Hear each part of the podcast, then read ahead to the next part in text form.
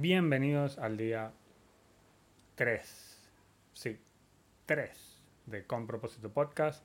Mi nombre es Carlos Muñoz y el día número 3 va de encontrar tu propósito, así como el nombre del podcast.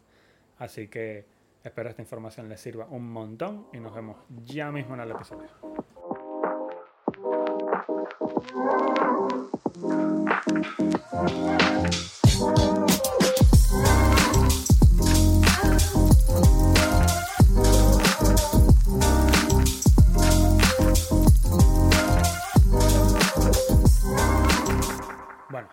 Otra vez, bienvenidos al día 3. Y este episodio consiste básicamente en ayudarte, ¿no? A conseguir tu propósito. En el, en el episodio anterior hablamos sobre cómo conseguir o cómo, cómo llegar a descubrir. Esto es algo que descubres, ¿no?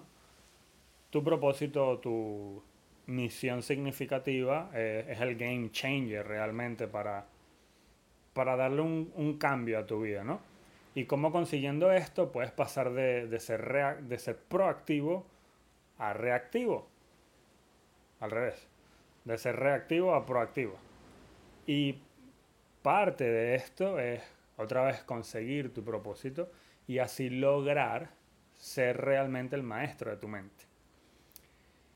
Vas a ver cómo todo al final se va conectando todo poco a poco, porque así me di cuenta yo que era esto. Entonces, después de que pasas por aquí, de repente empiezas a investigar más, empiezas a buscar, empiezas a leer y te das cuenta como todos poco a poco vamos hablando un poco de lo mismo, de repente de una manera un poco distinta, de una perspectiva distinta, pero son temas bien parecidos y que todos los puntos se conectan, donde la idea es realmente mejorar como personas. Y este episodio no es muy largo.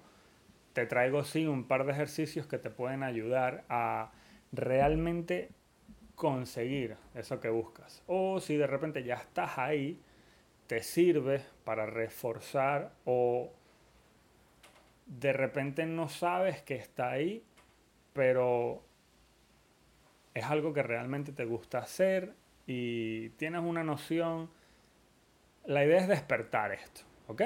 Y la primera pregunta, y yo trato de que todos los episodios, bueno, todos los episodios, los que llevo hasta ahora, ¿no? Y los que llevo escrito, es, es que empiecen con una pregunta o que los cause una pregunta. Y la pregunta en este caso es, ¿quién eres? Esto es una pregunta bien filosófica, de hecho. Y nunca es fácil de responder. ¿Y quién eres? O quién soy. En estos días eh, yo hice un post sobre este tema, me preguntaron cómo realmente podía saber si, si quien formaba tu identidad eras tú o el ambiente que te rodea. Y puedo decir por experiencia propia que es un poco de ambos. Pero al estar consciente de lo que haces, cómo te sientes, qué dices, qué comes y un sinfín de actos, eso es lo que marca realmente la diferencia y lo que te empieza a hacer crecer en el camino o en el camino hacia la grandeza. Saber que eres una combinación de un sinfín de cosas y que esa única combinación es lo que hace que la carrera por tu propósito sea más disfrutable. Es como la estrella que marca tu norte. Pero, otra pregunta. Entonces, ¿cómo encuentras tu propósito? ¿O cómo encuentro mi propósito? ¿O cómo sé si lo estoy viviendo ya? Entonces, para responder tienes que sentarte a reflexionar qué es lo que quieres realmente y si estás haciendo las cosas porque te lo piden o porque tú quieres hacerlo.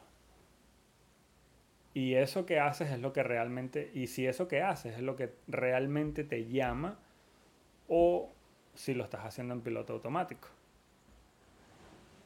Pero entonces, por lo menos, a mí me pasa habitualmente que, o me pasaba, que iba al trabajo y de vuelta todos los días, comía lo mismo, eh, veía lo mismo hasta que un día fue como esa chispa se disparó, ¿no? Se encendió, algo cambió realmente, algo, no recuerdo que algo hizo que se diera el cambio y te hago la pregunta, que tú vas a esperar a que se encienda la chispa o vas a ir tú mismo a encenderla? Es otra pregunta, ¿no? Importante. Pasar de hacer lo mismo todos los días, ver lo mismo, comer lo mismo, hablar con las mismas personas, de repente ver lo mismo en el teléfono, escuchar la misma música, haces las cosas en piloto automático o haces las cosas porque realmente te llaman y estás consciente de lo que estás haciendo. Te vuelvo a preguntar, ¿eres tú mismo vas a ir a encender la chispa, vas a hacer que se dé ese cambio o vas a esperar que aparezca de la nada? Entonces, el primer paso o, parte de lo que es cambiar tu mentalidad es conseguir un propósito. Para conseguirlo, te recomiendo otra vez hacer un inventario de ti, eh, preguntarte qué te motiva y o qué te impulsa a hacer lo que haces, porque pueden ser cosas distintas. Y algo que te puede ayudar muchísimo a de repente a redescubrir o a descubrir qué es lo que estás haciendo, porque los propósitos no es algo como que estableces uno y, y es eso para toda la vida, puede que sí, puede que no, puedes cambiarlo, pero una pregunta que me llevó por lo menos a mí a descubrir esto, que me gusta hacer y que con el tiempo se ha hecho más fácil y más fácil, algo de lo que realmente me he dado cuenta de lo que hablo casi todos los días ahora, es o fue esta pregunta hay algún problema que quieras resolver. O simplemente no tienes que resolver un problema, también puede que haya algo que te guste hacer demasiado. Por lo menos tienes un hobby. Algo en lo que solo quieres ser mejor y mejor. Y yo puedo aplicar solo ejemplos hablándote de mi propia experiencia, ¿no? Por lo menos yo empecé a surfear hace poco hace dos años y me di cuenta que me gustaba muchísimo. Nunca había, nunca había tenido la sensación de, surfear una ola realmente. Y desde que empecé hasta hoy, puedo decir que solo he pensado en ser mejor y mejor y mejor y mejor en este hobby. Claro, no, la idea no es ser un profesional de repente en esto, pero sí pasarla mejor cada vez que voy. Entonces, hasta jugar videojuegos, ya yo te dije que surfeo, por lo menos hasta jugar videojuegos puede ser un buen propósito.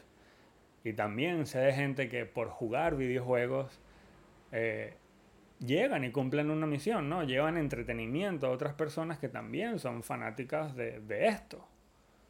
Lucran, viven, comen, pagan renta, una cantidad y un sinfín de cosas. Son influencers en esto. Entonces, hasta cero, hasta jugar videojuegos es un buen propósito. Y si viene otra vez la idea de monetizarlo, también es muchísimo mejor. Y esto me trae un punto bien importante que es encontrar eso que quieres hacer o propósito es algo que empieza con una idea.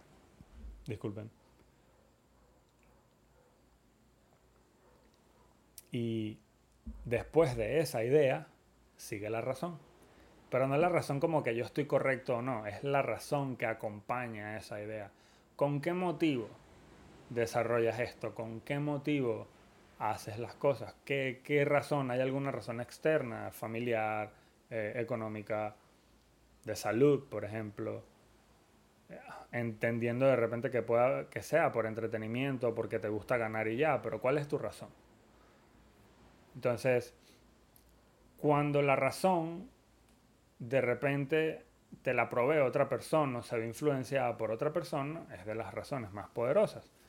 Y cuando ya tienes la razón, la idea de lo que pueda, de lo que quieras o puedas hacer, solo, solo te va a quedar empezar, empezar a trabajar.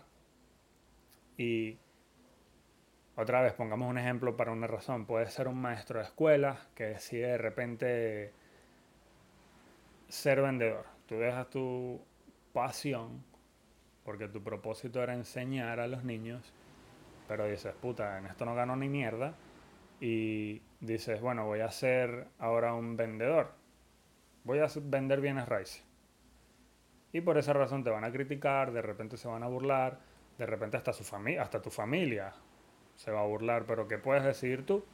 Hacerse el vendedor más exitoso para probarle a todos esos que se burlaron que puede ser más. Y por eso cuando la razón te la provee otra persona es mucho más poderosa. Porque te motivas a hacerlo para poder probarle a cualquier otro que sí pudiste. Aunque no puedes llevarlo al exceso, ¿no? Obviamente. Lo hablamos en la perseverancia, no puede, el exceso es malo. No puedes llevar esa razón al exceso. Pero bueno, volvamos al tema. Otra cosa crucial que te ayuda a mantenerte en el ritmo de tu propósito es sanar. Esto es crucial para conseguir, para seguir en el ritmo del propósito. Sanar tus traumas, sanar tu niño interior y aunque suene cliché, todos llevamos a ese pequeño yo, ese pequeño yo dentro y es lo que directamente dictamina cómo se mueven nuestras vidas. Vean, hablar del niño interior habla, estamos hablando de ti prácticamente.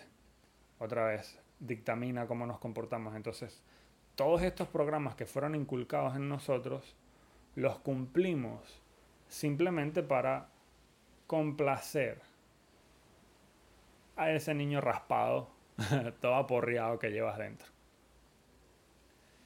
la programación que recibimos del entorno y personas que nos rodean puede evitar que encuentres el propósito, seriamente. Es algo que tienes que ver. El trabajo de sanación nunca acaba. Y yo entendí, sinceramente, que tenía que empezar a viajar en esa senda y fue como logré dar con, con esto, ¿no? Con esto que estoy haciendo, que es compartir todo esto que he aprendido. Y aunque sí de repente no se los he dicho, es, lograr alcanzar 100 millones de personas con este tipo de mensaje. Educando y enseñar todo esto que nadie enseña y otra vez, si lo dieron o si alguna profesora o maestra lo explicó en el colegio, sinceramente yo no sé qué estaba haciendo en ese momento. Yo creo que estaba dormido o estaba jugando la pelota, pero no me acuerdo haber visto esto en el colegio o en la universidad o en algún trabajo. En fin. Una vez empiezas a sanar y una vez consigues esa idea y la razón para poder seguir, tienes que escribir lo que quieres. Y esto es súper importante cuando se trata de descubrir o... Sí, descubrir tu propósito. Descubrirlo.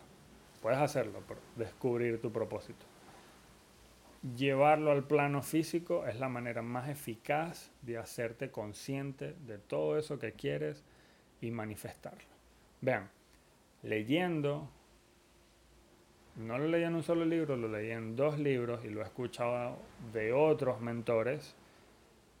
De repente han escuchado o no sobre Daniel Carnegie, multimillonario, un señor irlandés, creó una multicompañía sobre el hierro. Venta y producción de este mineral. Cuando falleció, abrieron la gaveta de su escritorio, una de las gavetas de su escritorio, y encontraron una hoja con sus objetivos o con su misión de vida. Y en esta hoja decía que iba a pasar la mitad de su vida haciendo dinero o acumulándolo y la otra mitad dándolo. Entonces, ya, ya investiguen, por favor, quién, es, quién fue Daniel Carnegie y se van a dar cuenta de por qué es tan importante escribir tus propósitos y por qué es tan importante llevarlos al plano físico de esta manera. Si quieres manifestarlo, tienes que escribirlo. Entonces, ¿cuál es la idea de todo este episodio? Escribir tu misión de vida, una vez la descubres. Y el propósito o el manifesto de tu propósito o de tu misión significativa es algo muy sencillo y la idea es tener claro qué es lo que vas a lograr en una sencilla manera y escribirlo. Otra vez, qué quieres y cómo te sientes cuando lo vas a conseguir. De manera clara sencilla y muy específica. La forma en la que vamos a escribir esto, este manifiesto, lo vamos a hablar en el día 7. ¿Ok? Y hay otras dos cosas, además de escribir tu propósito, y aparte de conseguirlo y escribirlo, hay otras dos cosas que debes tener en cuenta para que tu propósito y todo lo que quieres se suceda como prefieras. Todos estamos en, en energía, ¿ya? Todos somos energía. Y la idea es que construyas alrededor de las cosas que te dan energía. Y es muy importante que si estás en algo que no te gusta o estás trabajando en tu propósito pero de la forma errónea, porque puede pasar, es súper importante que te des cuenta antes de que sea muy tarde. La gente puede pasar años trabajando en algo que no le gusta, para alguien que no le gusta o por algo que no les gusta en lugar de trabajar en sí mismos. Y para, y, y para o por algo que sea de ellos. Entonces hay que pensar qué puedes sacrificar, qué puedes sacrificar o por qué te puedes sacrificar. Hay que estar conscientes de que casi todo conlleva un sacrificio y es muy importante reconocer la verdadera razón por la que te quieres y puedes sacrificarte. Poner la cabeza en la línea no es una decisión fácil, pero sí es necesaria para llegar a eso que quieres. Entonces, ¿por qué poner la cabeza en la línea por algo que no quieres? Entonces, ya lo sabes. Para cerrar, una vez tienes identificado el problema que quieres resolver, a quién quieres ayudar, que puede ser tú mismo, ojo, y cómo vas a resolver este problema, lo demás es ponerse en acción. Y sinceramente, la mayoría de las personas no saben lo que está haciendo. Es muy fácil creer que todo el mundo sabe lo que hacen y cómo lo hacen. Pero recuerda que puedes fingirlo hasta que te conviertes en eso. No finjas hasta que lo logres, finge hasta que te conviertas en eso. Y entonces es necesario que sepas que encontrar el propósito de tu vida es un viaje de por vida. Está bien dar un paso a la vez, es normal hacer pausas y reevaluar los objetivos porque se vale cambiar, nada está escrito en piedra. A lo largo del plazo, o otra vez, nada está escrito en piedra, todo, lo puedes cambiar con regularidad a lo largo de todo el plazo. Está bien sentirse abrumado y nada que valga la pena hacer es fácil y no siempre va a ser fácil. Te vas a encontrar con frustraciones, te vas a encontrar con desafíos en el camino. Algunos días lanzarás tus manos al aire en señal de derrota, pero entonces recordarás el por qué lo estás haciendo y te vas a ver impulsado a resolver el problema y por alguna razón no te vas a dar por vencido. Recuerda que los que se rinden nunca ganan y los que ganan no se rinden.